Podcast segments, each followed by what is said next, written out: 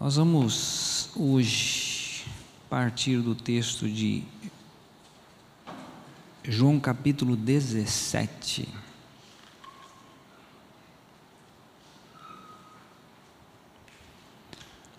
Evangelho de João capítulo 17.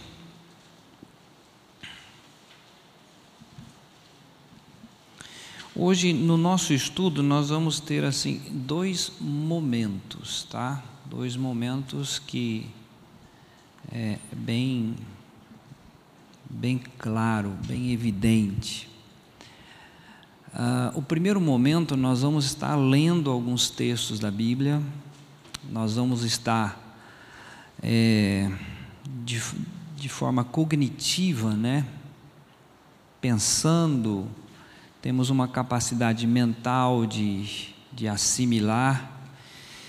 E, além disso, à medida que estamos lendo, existe um poder sobrenatural agindo, porque a palavra de Deus ela é viva e eficaz. À medida que estamos lendo, ela está gerando vida. De que forma? A fé vem pelo ouvir e o ouvir pela palavra de Deus. Como que Maria ficou grávida? Pela palavra. Como que você vai ter um encontro, vai ter a compreensão, vai ter a revelação de tudo aquilo que Deus fala nesse livro? Pela palavra. À medida que lemos, ela tem essa capacidade né, que foge à cognição. A cognição nos faz pensar, né, refletir nos, e nos faz compreender a escrita, mas o Espírito há de ser aqui aquele que há de trazer toda a clareza aos nossos corações. Ok? Então nós vamos ler João capítulo 17, apenas o versículo 3. E a vida eterna é esta: que te conheçam a ti só, o único Deus verdadeiro, e a Jesus Cristo, a quem enviaste. Isso.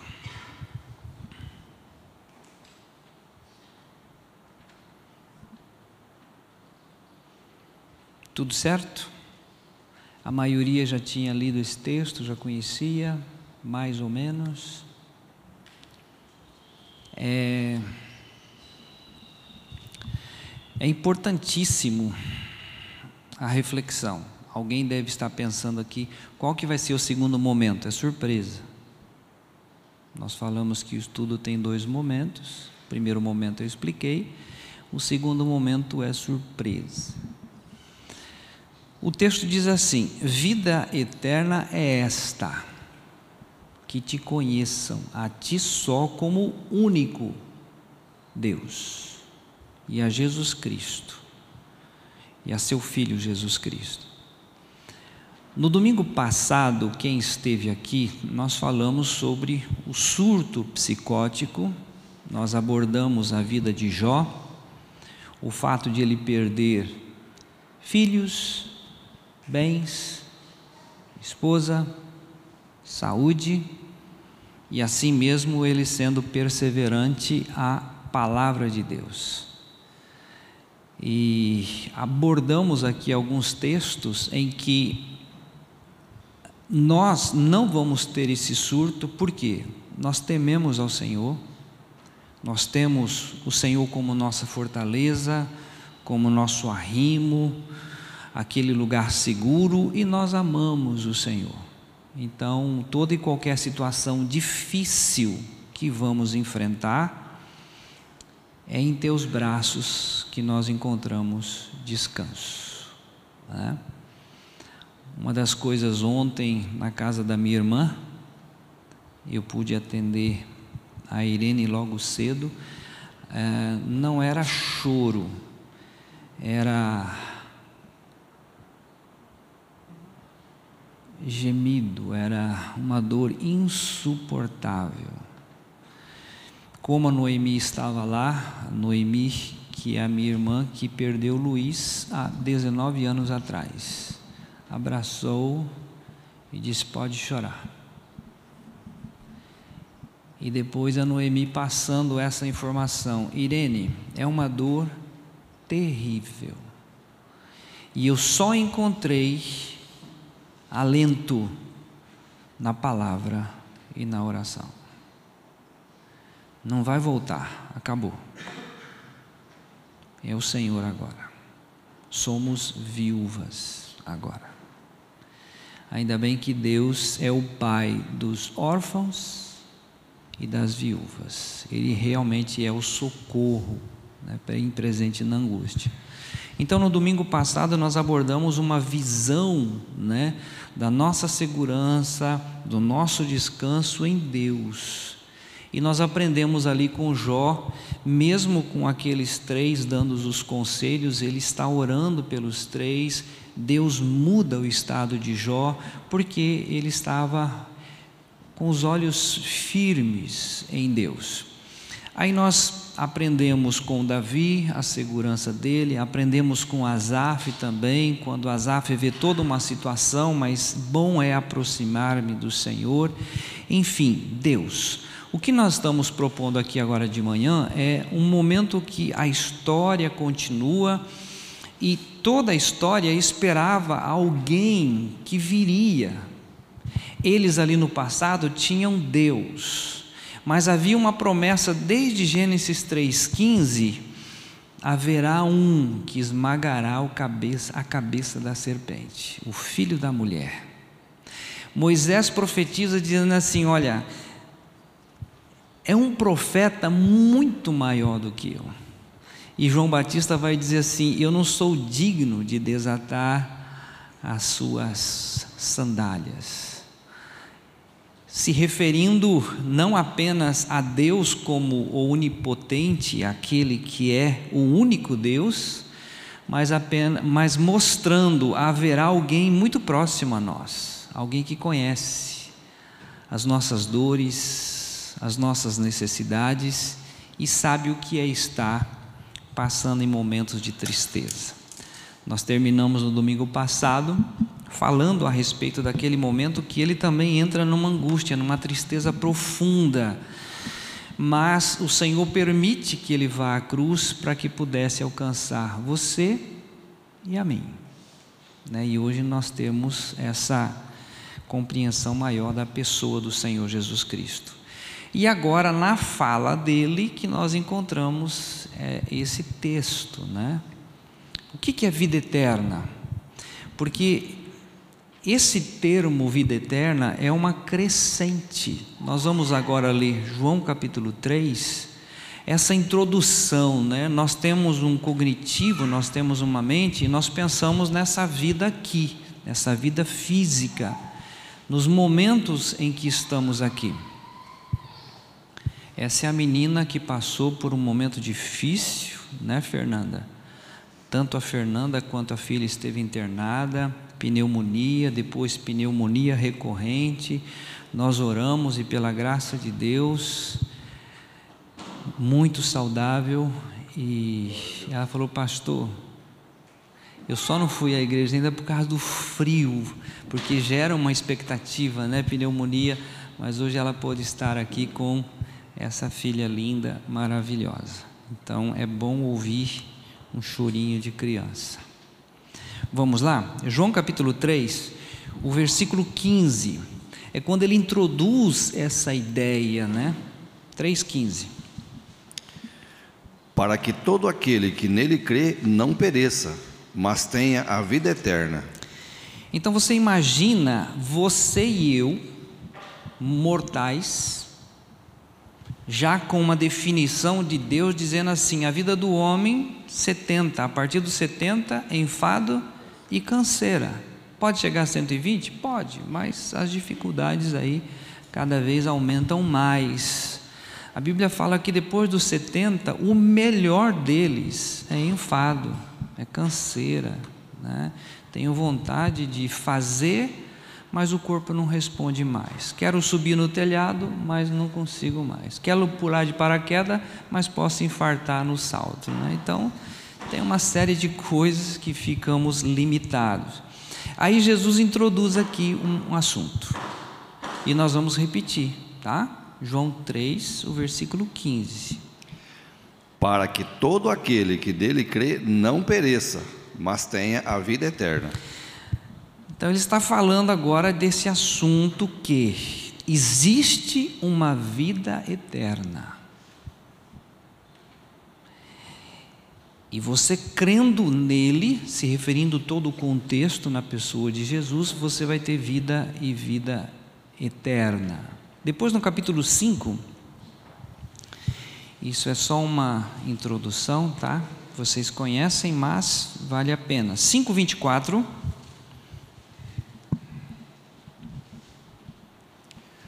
Na verdade, na verdade vos digo que quem ouve a minha palavra e crê naquele que me enviou, tem a vida eterna, e não entrará em condenação, mas passou da morte para a vida. Então, para ter vida eterna precisa crer, mas não é vida eterna depois que tudo acabar aqui. Não. A vida eterna começa aqui e agora e ela perdura. Então ele está falando que a base está nisso aqui. Em verdade, em verdade vos digo que quem ouve a minha palavra e crê naquele que me enviou, tem, não é terá, tem a vida eterna. E não entrará em condenação, mas passou da morte para a vida. Então Jesus está introduzindo esse assunto, isso é uma crescente em todo o livro de João.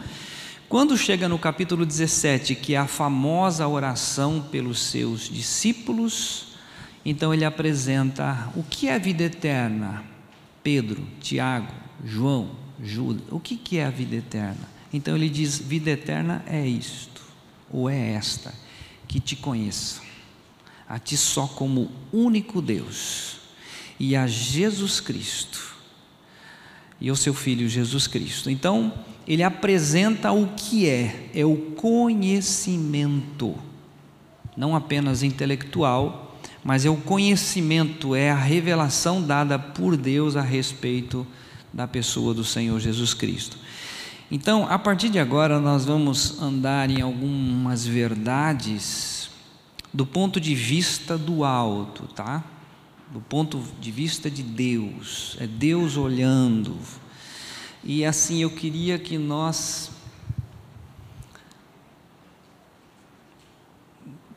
desligássemos, né, do nosso da nossa maneira de pensar, mas de deixar que essa palavra entre em nós para ver quem é, de quem estamos falando. Né? Por que, que estamos aqui? O primeiro cântico dizia assim: Eu vim aqui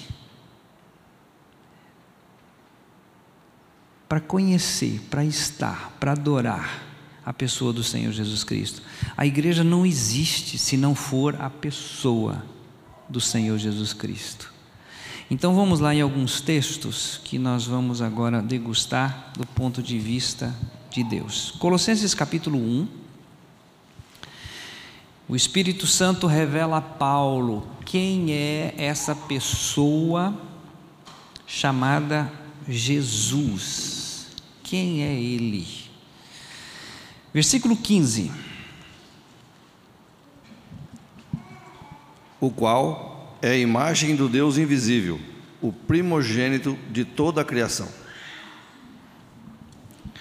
Nós vamos até o 19 porque nele foram criadas todas as coisas que há nos céus e na terra, visíveis e invisíveis, sejam tronos, sejam dominações, sejam principados, sejam potestades, tudo foi criado por ele e para ele. E ele é antes de todas as coisas, e todas as coisas subsistem por ele. E ele é a cabeça do corpo da igreja, é o princípio e o primogênito dentre os mortos para que em tudo tenha a preeminência, porque foi do agrado do Pai que toda a plenitude nele habitasse. Então vamos pensar. Quem é? De quem fala aqui o Senhor? Da pessoa de Jesus. Então vamos lá. No nosso pensamento agora, na nossa compreensão, versículo 15. Este é a imagem do Deus invisível, o primogênito de toda a criação.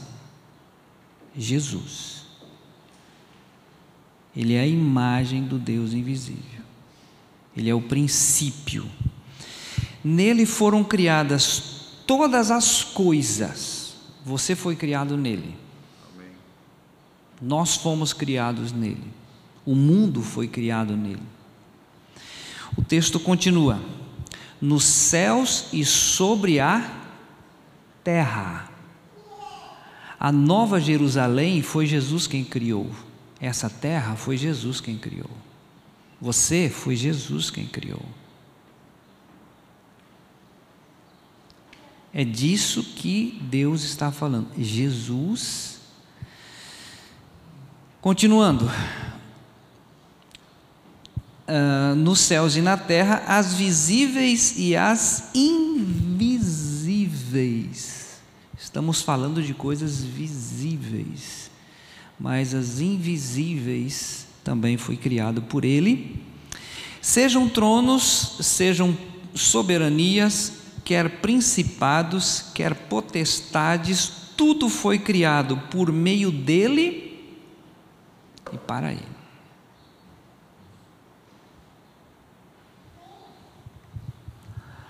Eu sei que você já leu esse texto na Bíblia, mas refletir sobre isso.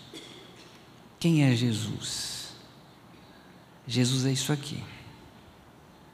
Deus o fez assim. Ele é o soberano.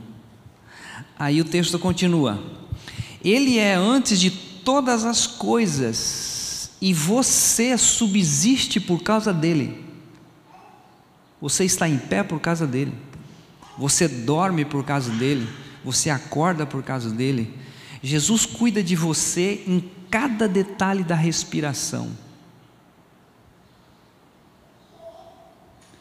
Jesus é tudo aquilo que uma pessoa pode necessitar, porque tudo foi criado por Ele e para Ele. Essa é a visão de Deus mostrada a Paulo para trazer a revelação a nós. O texto continua dizendo: Ele é o cabeça do corpo da igreja, ele é o princípio, o primogênito dentre os mortos, para que em todas as coisas ele tenha a primazia. E ainda, porque aprouve a Deus que nele residisse toda a plenitude. Está em Cristo Jesus. Vocês estão lembrados de Filipenses? Tende em vós o mesmo sentimento que houve também em Cristo Jesus, que não teve por usurpação ser igual a Deus, mas antes aniquilou-se, tomando a forma de homem, sendo obediente até a morte e morte de cruz. De modo que Deus lhe deu um nome que é sobre todo o nome, para que ao nome de Jesus se dobre todo o joelho nos céus, na terra e debaixo da terra.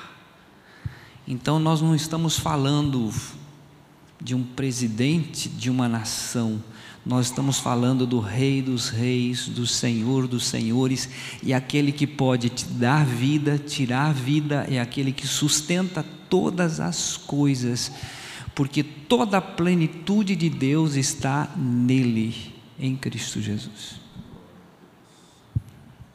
Continuando do ponto de vista de Deus, tá? Para que a nossa percepção seja gigantesca. 1 João capítulo 1,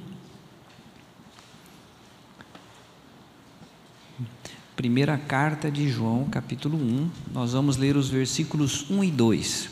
Lembrando que Essa carta foi escrita depois da vida de Jesus junto com seus discípulos, depois de eles terem apreciado a morte do Senhor Jesus, depois de Jesus ter ressuscitado, estar os 40 dias com os discípulos, depois de Jesus ser elevado aos céus, então essa carta foi escrita. E olha como que começa a carta de 1 João, capítulo 1, nós vamos ler os versos 1 e 2.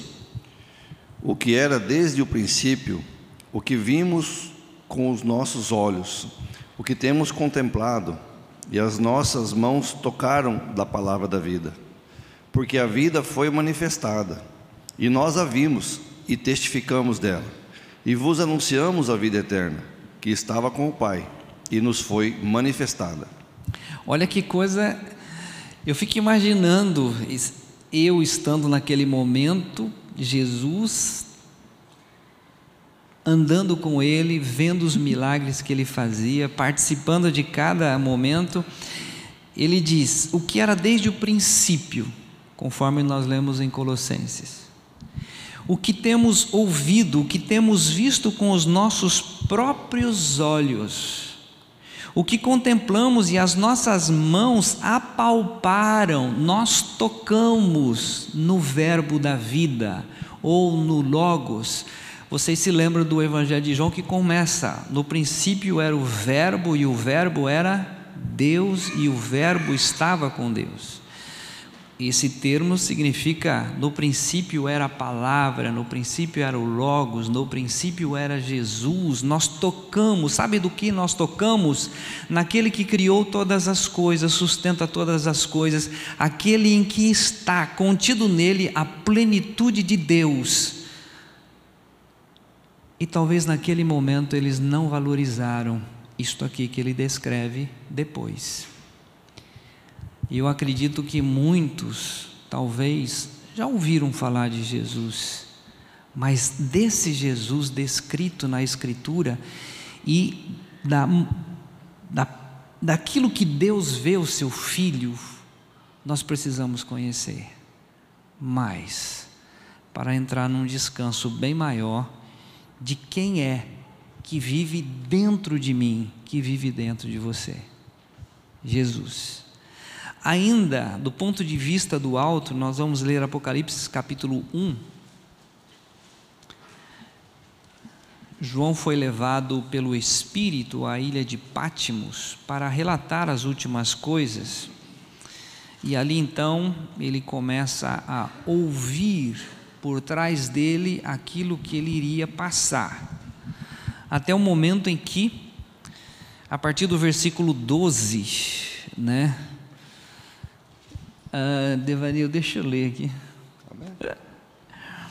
Apocalipse 1, versículo 12. Ele está ouvindo por trás dele, de repente o 12 diz assim: Voltei-me para ver quem falava comigo. E voltando, vi sete candeeiros de ouro, e no meio dos candeeiros, um, semelhante a filho de homem, com vestes talares e cingido a altura do peito com uma cinta de ouro, e a sua cabeça e cabelos eram brancos como a alva lã, como neve, os olhos como chama de fogo, os pés semelhantes ao bronze polido, como que refinado numa fornalha, a voz como a voz de muitas águas. Tinha na mão direita sete estrelas, e da boca saía uma afiada espada de dois gumes. O seu rosto brilhava como o sol na sua força. Quando o vi, caí a seus pés como morto. Porém, ele pôs sobre mim a mão direita, dizendo: Gente, eu não consigo imaginar isso aqui. Todo aquele digamos, pavor, o que, que é isso? Que grandiosidade é essa? Que luz é essa? E de repente, o texto diz: pôs sobre mim a mão direita, ele toca em João e diz: Não temas, eu sou o primeiro e o último e aquele que vive, estive morto, mas eis que estou vivo pelos séculos dos séculos e tenho as chaves da morte e do inferno. Escreve, pois, as coisas que viste e as que são e as que hão de acontecer depois destas. Quanto ao mistério das sete estrelas que viste na minha mão direita e os sete candeeiros de ouro. E aí ele começa então a relatar aquilo que é, João deveria passar. Mas a pessoa, o ser homem, Jesus, aquele que vive para todo sempre, aquele que tem a chave do inferno, aquele que tem a chave da morte, e ainda Apocalipse capítulo 5, a visão de Deus sobre o Filho, quem é Jesus? Quem é Ele? Apocalipse capítulo 5, a partir do versículo 11. Lembrando que eu sempre gosto de mencionar, gente, capítulo 4, versículo 1, tá? De Apocalipse. Por quê? Porque isso aqui não aconteceu aqui. A revelação foi dada na ilha de Pátimos mas para ele relatar o capítulo 5, ele é levado à presença de Deus, que está no capítulo 4, versículo 1. Depois dessas coisas olhei e eis que não somente, e eis que não somente uma porta aberta no céu, como também a primeira voz que ouvi como de trombeta ao falar comigo dizendo: Sobe para aqui e te mostrarei o que deve acontecer depois dessas coisas. Então ele não vê a porta aberta apenas, mas ele ouve uma voz: sobe aqui, que eu vou te mostrar. Então o que nós vamos ler agora é o que ele vê no céu e não aqui, no nosso momento. Capítulo 5. A partir do versículo 11, olha que coisa linda. Vi e ouvi uma voz de muitos anjos ao redor do trono dos seres viventes e dos anciãos, cujo número era milhões de milhões e milhares de milhares, proclamando em grande voz: Digno é o cordeiro que foi morto de receber o poder e riqueza e sabedoria e força e honra e glória e louvor. Então ouvi que toda criatura que há no céu e sobre a terra, debaixo da terra e sobre o mar, e tudo que neles há, estavam dizendo: aquele que está sentado no trono e ao Cordeiro, seja o louvor e a honra e a glória e o domínio pelos séculos dos séculos. E os quatro seres viventes respondiam: Amém. Também os anciãos prostravam-se e adoraram Jesus. O nome dele é Jesus. Os anciãos aqueles milhões de milhões, milhares de milhares, adorando a quem? O Cordeiro que esteve morto, aquele que era e que é e que hás de vir. Estamos falando da pessoa, a visão de Deus sobre esta pessoa, Jesus Cristo. E agora nós vamos ver alguns textos também para trazer à nossa memória aqui, o que nos foi apresentado, né, quando ele estava aqui. Antes, nós vamos ler Isaías capítulo 7, 14. Vem apresentando, vem trazendo ao homem a revelação: olha, ele vai esmagar a cabeça da serpente, ele é o grande profeta.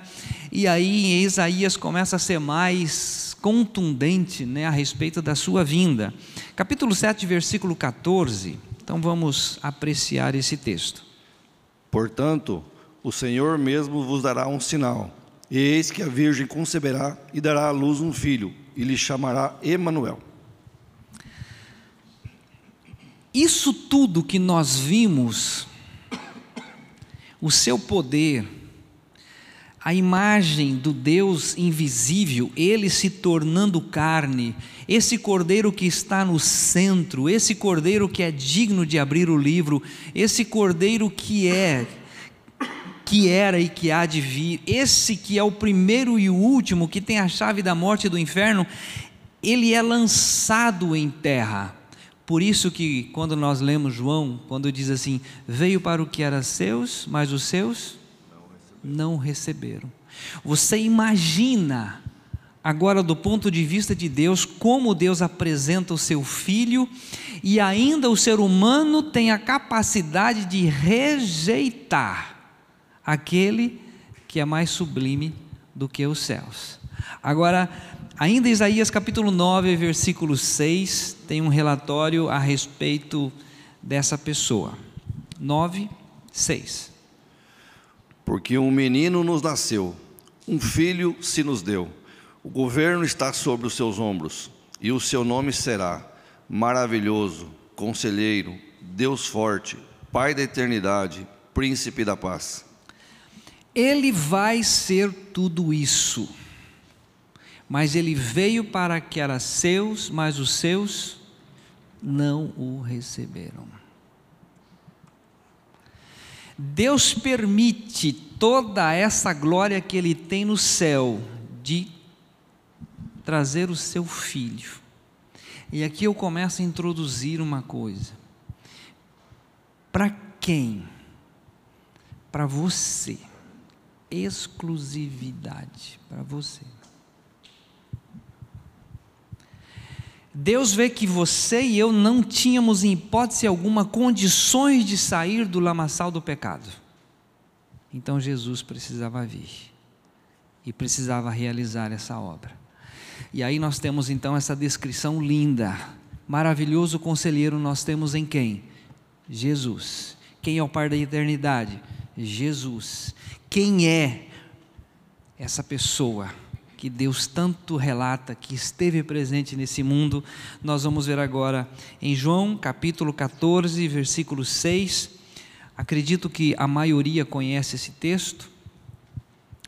Existem, principalmente nos seguidores do catolicismo, um quadro é, que aponta apenas a primeira frase desse texto. Naquele quadro está escrito assim: Eu sou o caminho, a verdade e a vida. Mas a palavra de Deus diz: Eu sou o caminho, a verdade e a vida, e ninguém vem ao Pai a não ser por mim.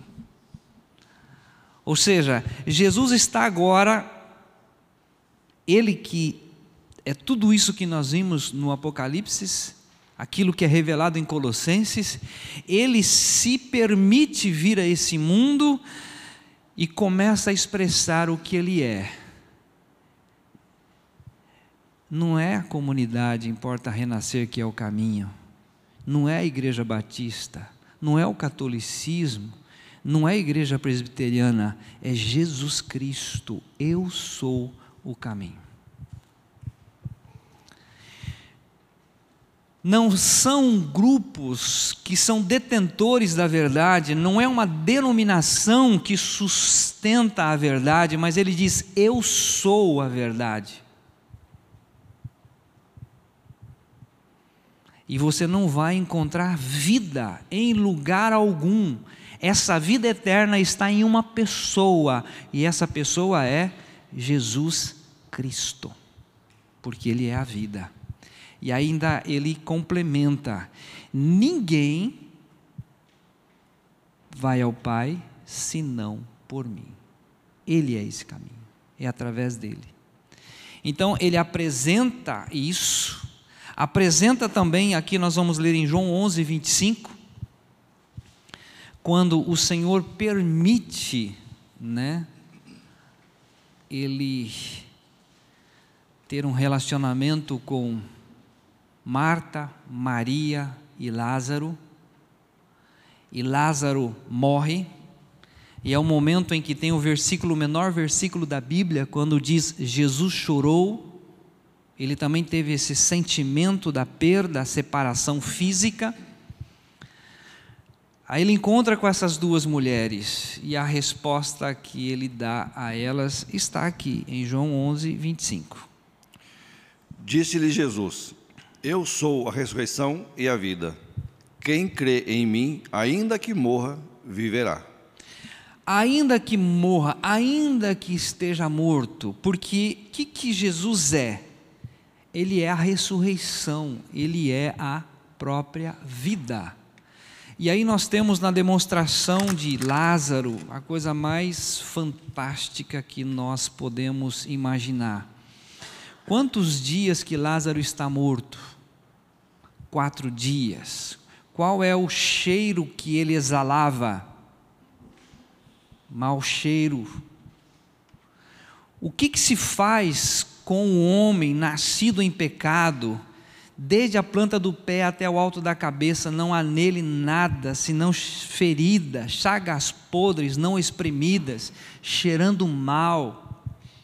Que lá em Efésios o Senhor Deus vai descrever este homem a respeito de que nós estávamos mortos em delitos e pecados mas vem uma palavra daquele que é a vida, que é a ressurreição, e ele lança a palavra dizendo assim: Lázaro, vem para fora. E essa palavra que é viva e eficaz vai naquele morto e Lázaro sai. Porque Jesus ele é ressurreição, ele é vida, ele é aquilo que por mais que tentamos imaginar e pensar cognitivamente, foge a nossa compreensão, porque ele vai além, ele vai além, conforme descrito na palavra, excede o nosso entendimento. Vai além. Ainda nós temos em João capítulo 6, o versículo 38,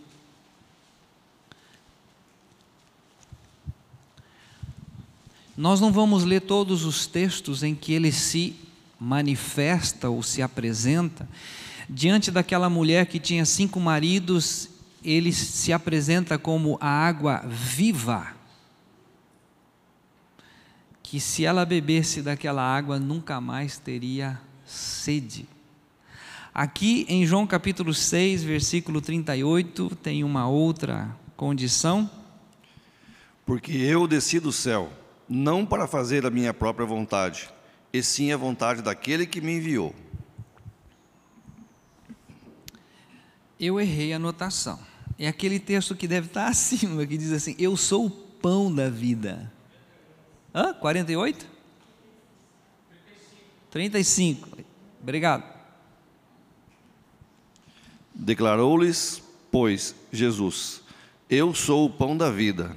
O que vem a mim jamais terá fome, e o que crê em mim jamais terá sede.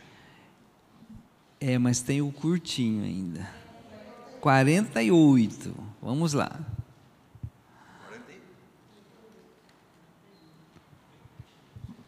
Eu sou o pão da vida. Isso. Tão lembrado quando Jesus teve fome, e aí Satanás chega com uma proposta Manda que estas pedras se multipliquem em pães. Né? E Jesus responde assim: Nem só de pão viverá o homem, mas de toda a palavra que procede da boca de Deus. Quem é a palavra? É o Logos que se fez carne. Quem é aquele que é o pão da vida? Satanás, eu sou o próprio pão.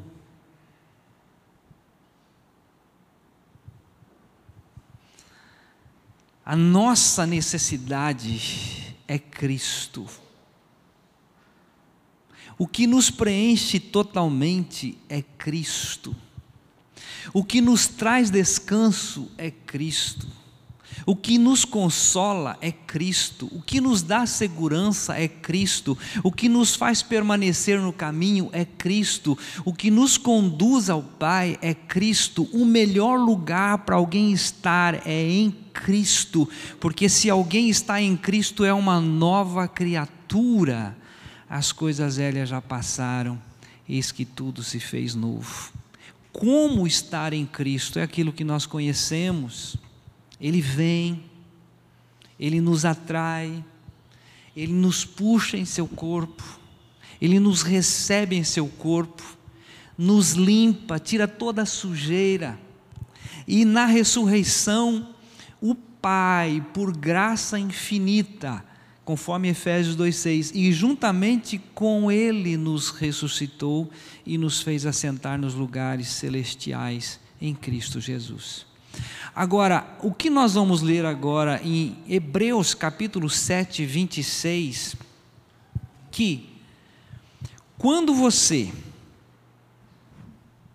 vai tendo a revelação cada dia maior da pessoa do Senhor Jesus Cristo, você percebe que vida eterna, de fato, ela começou aqui e ela há de perdurar, mesmo que você vá enfrentar a morte, mas você passa, né, da morte para a vida, porque você está em Cristo Jesus e você não precisa esperar o céu, porque uma vez que você está em Cristo, Cristo é mais sublime do que os céus. Isso é descrito em Hebreus capítulo 7, vamos ver o versículo 26. Com efeito, nos convinha um sumo sacerdote como este, santo, inculpável, sem mácula, separado dos pecadores e feito mais alto do que os céus. Feito mais alto, a outra versão diz feito mais sublime do que os céus. Jesus. Essa primeira parte, esse primeiro momento que nós estamos lendo, e eu sei que a palavra está gerando fé no nosso coração, tudo isso, ele passa aos seus discípulos. Mas num determinado momento que nós vamos ler agora, em Marcos capítulo 4, versículo 38, em um determinado momento, eles fazem uma pergunta. E essa pergunta talvez passe pela sua mente também, embora conhecendo os textos, embora refletindo sobre os textos, embora os discípulos tendo ouvido ele falar, eu sou a ressurreição e a vida, eu sou o pão, eu sou o caminho, eu sou a verdade, eu sou a vida, eu e o Pai somos um, eles tinham essa compreensão de maneira cognitiva, eles tinham isso em mente, mas de repente acontece algo sobrenatural ali. Em Marcos capítulo 4, é aquele momento em que eles vão para a ilha de Gadara, eles estão atravessando o mar da Galileia, e nessa travessia uma tempestade, e nessa tempestade o barco quase afunda. Jesus está dormindo no barco, então eles vão acordar Jesus. Jesus, não te dirá que pereçamos? E aí Jesus então faz um milagre e diz: Acalma-te, aquieta-te, e ali há bonança, o mar se aquieta. E o que, que os discípulos dizem no 38? Jesus estava na popa, dormindo sobre o travesseiro. Eles o despertaram e lhe disseram: Mestre, não te importas que pereçamos? Então é o outro. Mestre, não te importa que pereçamos? Continua a leitura, por gentileza. E ele, despertando, repreendeu o vento e disse ao mar: Acalma-te e emudece. O vento se aquietou e fez grande bonança. E no 41 que aparece então a pergunta: Quem é este? Quem é este?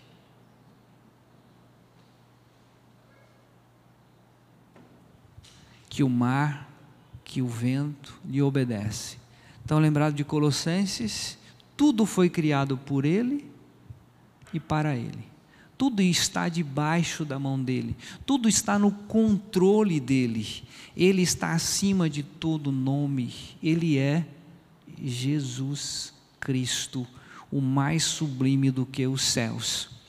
Então, de maneira que nós estamos, da maneira que nós estamos lendo as Escrituras, isso nos é perceptível, ele é tudo isso.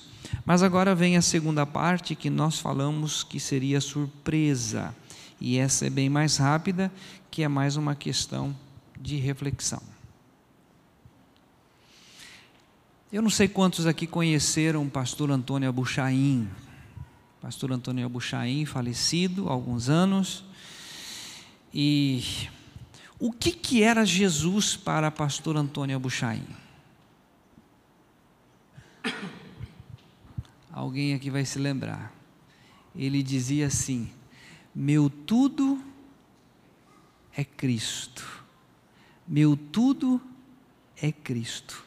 Nada mais me falta. A tua graça me basta. Meu tudo é Cristo. Então não era apenas um conhecimento cognitivo, era um conhecimento de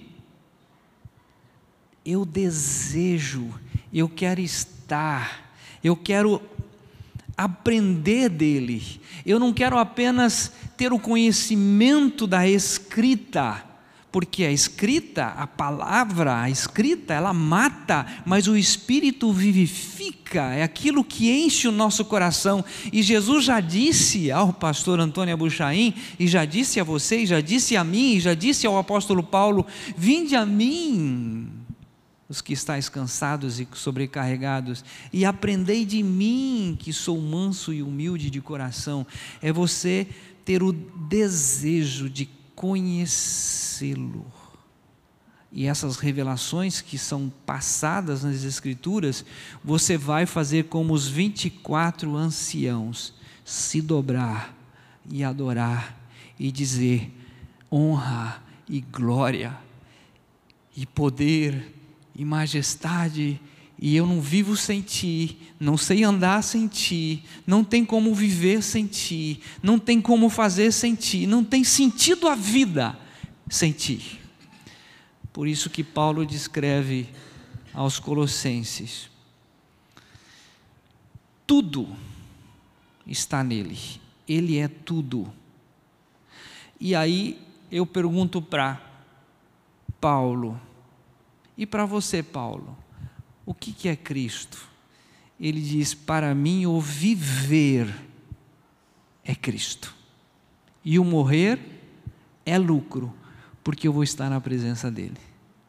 E aí nós perguntamos para nós, gente, que, coisa horrível é servir um, uma igreja, um, um, uma vida. Estamos vivendo uma vida, uma coisa é, que todos estão vivendo e que vão morrer sem sentido algum, não sabe nem de onde vem, nem para onde vai, não sabe nada.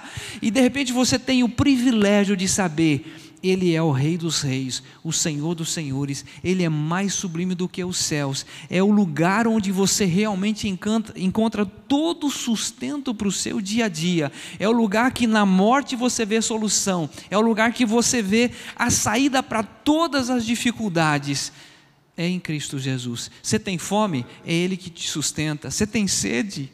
É Ele que te sustenta. Você precisa de um conselheiro, não é pastor, não é presbítero, não é, não é o psicólogo, é o Senhor Jesus. Nós precisamos de quem? É dele.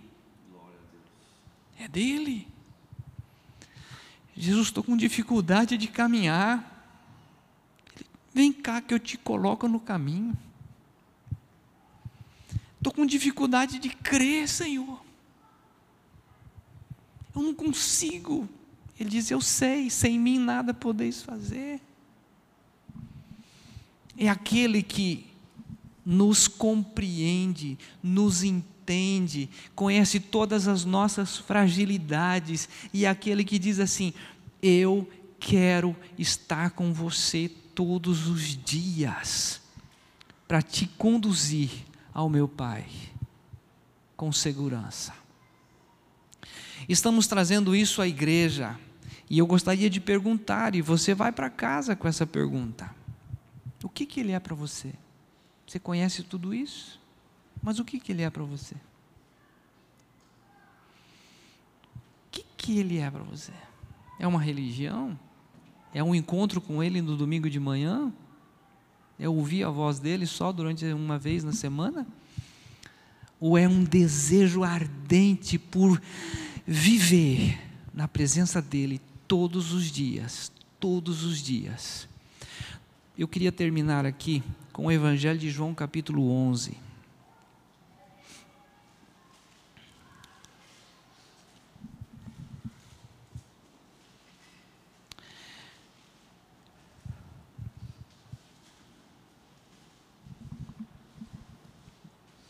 Evangelho de João, capítulo 11,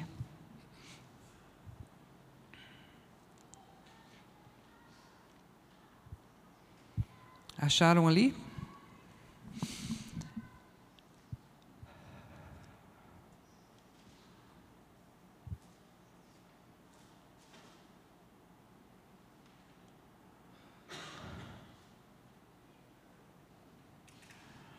Versículo 17 diz: Chegando Jesus, encontrou Lázaro já sepultado. Ora, Betânia estava cerca de 15 estádios perto de Jerusalém. Muito dentre de os judeus tinham vindo ter com Marta e Maria para as consolar a respeito de seu irmão. Marta, quando soube que vinha Jesus, saiu ao seu encontro. Maria, porém, ficou sentada em casa. Vocês conhecem a história de Marta, não conhece Maria? Marta, Senhor, pede para Maria vir me ajudar com as coisas.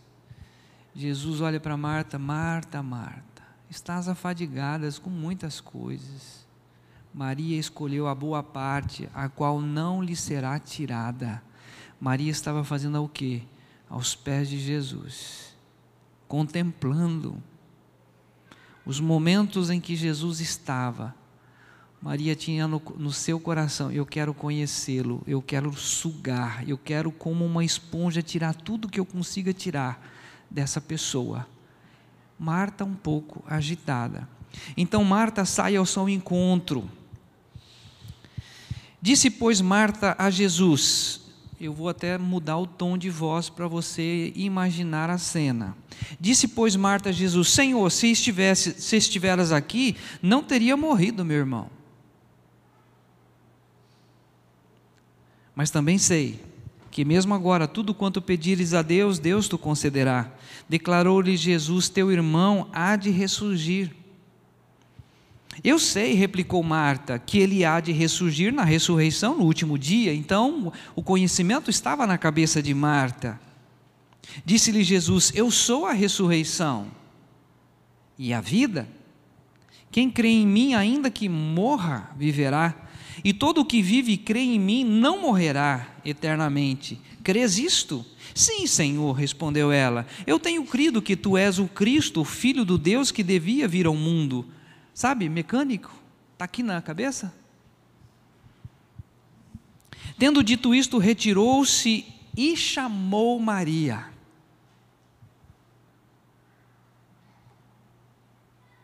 Agora é ele que chama. Você lembra do convite? Vinde a mim. É Ele que chama você. Chamou Maria, sua irmã, e lhe disse em particular: O Mestre chegou e te chama. Ela, ouvindo isto, levantou-se depressa e foi ter com ele pois Jesus ainda não tinha entrado na aldeia, mas permanecia onde Marta se avistara com ele. Os judeus que estavam com Maria em casa e a consolavam, vendo-a levantar-se depressa e sair, seguiram-no, supondo que ela ia ao túmulo para chorar. Quando Maria chegou ao lugar onde estava Jesus,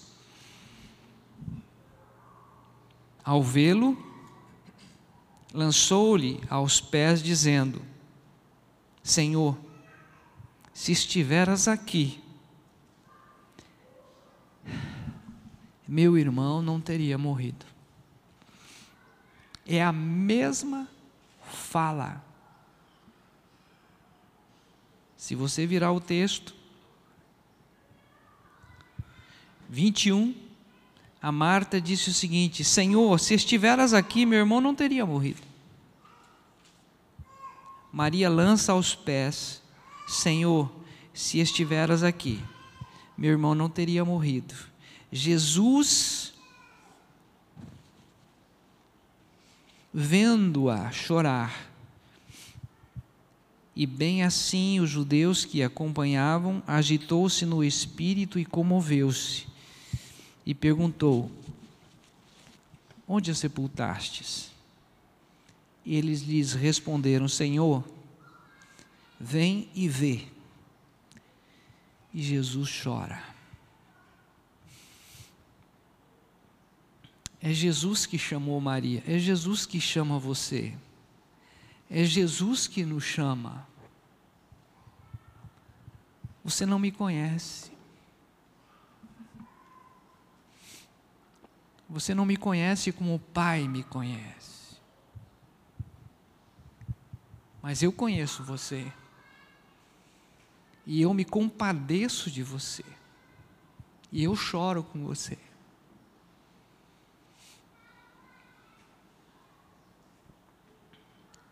Eu gostaria sim que essa igreja não conhecesse Jesus só de ouvir falar, da escrita, mas conhecer Jesus para enfrentar a morte, situações difíceis que virão pela frente, de você poder virar-se para a situação e poder dizer: Eu sei em quem tenho crido, e é poderoso para guardar o meu tesouro até o último dia.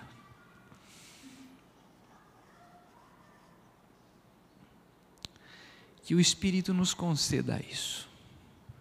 Não sair agitado atrás de Jesus, mas ouvir a voz sublime e suave dele Vinde a mim e aprendei de mim. Eu sou aquele que sei o que é sofrer. Eu entendo o seu sofrimento e me compadeço e choro com você. Amém. Eu gostaria de chamar o grupo de louvor lindo, maravilhoso Enquanto isso, eu peço à igreja para se colocar em pé, nós orarmos. Eu não gosto que ninguém saia daqui assim, assim nós temos esse, esse momento de orar, porque é sublime, é sobrenatural. Deus mudou toda a história dos amigos de Jó enquanto Jó orava pelos seus amigos. Então nós vamos orar. E gostaria, Bárbara, de pedir o cântico Eu vim aqui para te encontrar. Esse lugar aqui que Deus proporcionou, essa comunidade, é exclusivamente para encontrar-se com a pessoa do Senhor Jesus Cristo. É conhecê-lo cada dia mais. Vamos orar. Senhor Deus, nós queremos expressar a nossa imensa gratidão Queremos expressar a nossa adoração porque o Senhor permitiu que aquele que é mais sublime do que os céus, aquele que toda a plenitude habitasse nele, aquele que criou e sustenta todas as coisas pela palavra do seu poder aquele que me criou, aquele que criou o universo, aquele que sustenta tudo. O Senhor permitiu ele morrer. Para naquela morte me abraçar, me acolher, me limpar, curar as feridas. Algo que nós não tínhamos condições nenhuma de fazer, Senhor.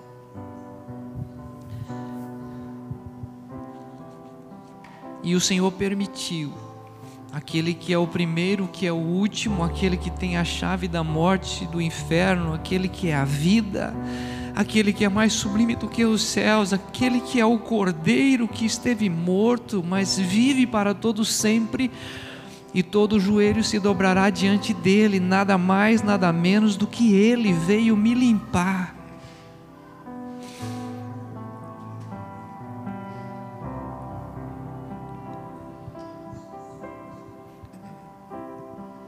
Senhor, que essa igreja te conheça, além da letra, além da letra, e que todos nós possamos dizer o que Ele é para ti, Ele é meu tudo. Ele é a minha vida, Ele é o meu respirar, Ele é minha alegria, Ele é minha força, Ele é o meu lugar secreto.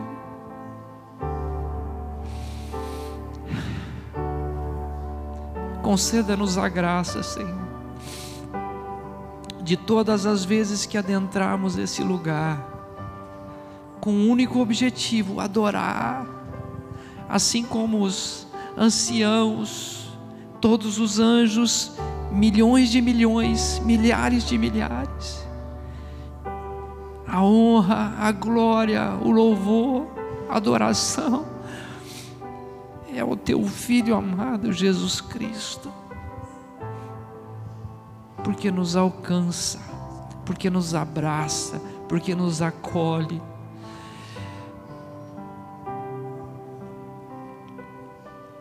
Jesus, não há palavras, não há palavras, não há palavras para dizer o que é isso.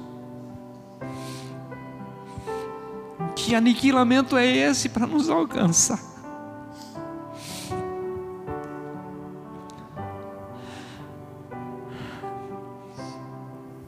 Eu quero a Ti cada dia mais. Desejamos a Ti, precisamos de Ti te amamos e queremos expressar que estamos aqui única e exclusivamente para te adorar, para te ouvir. Agradecidos, Jesus, agradecidos. Amém.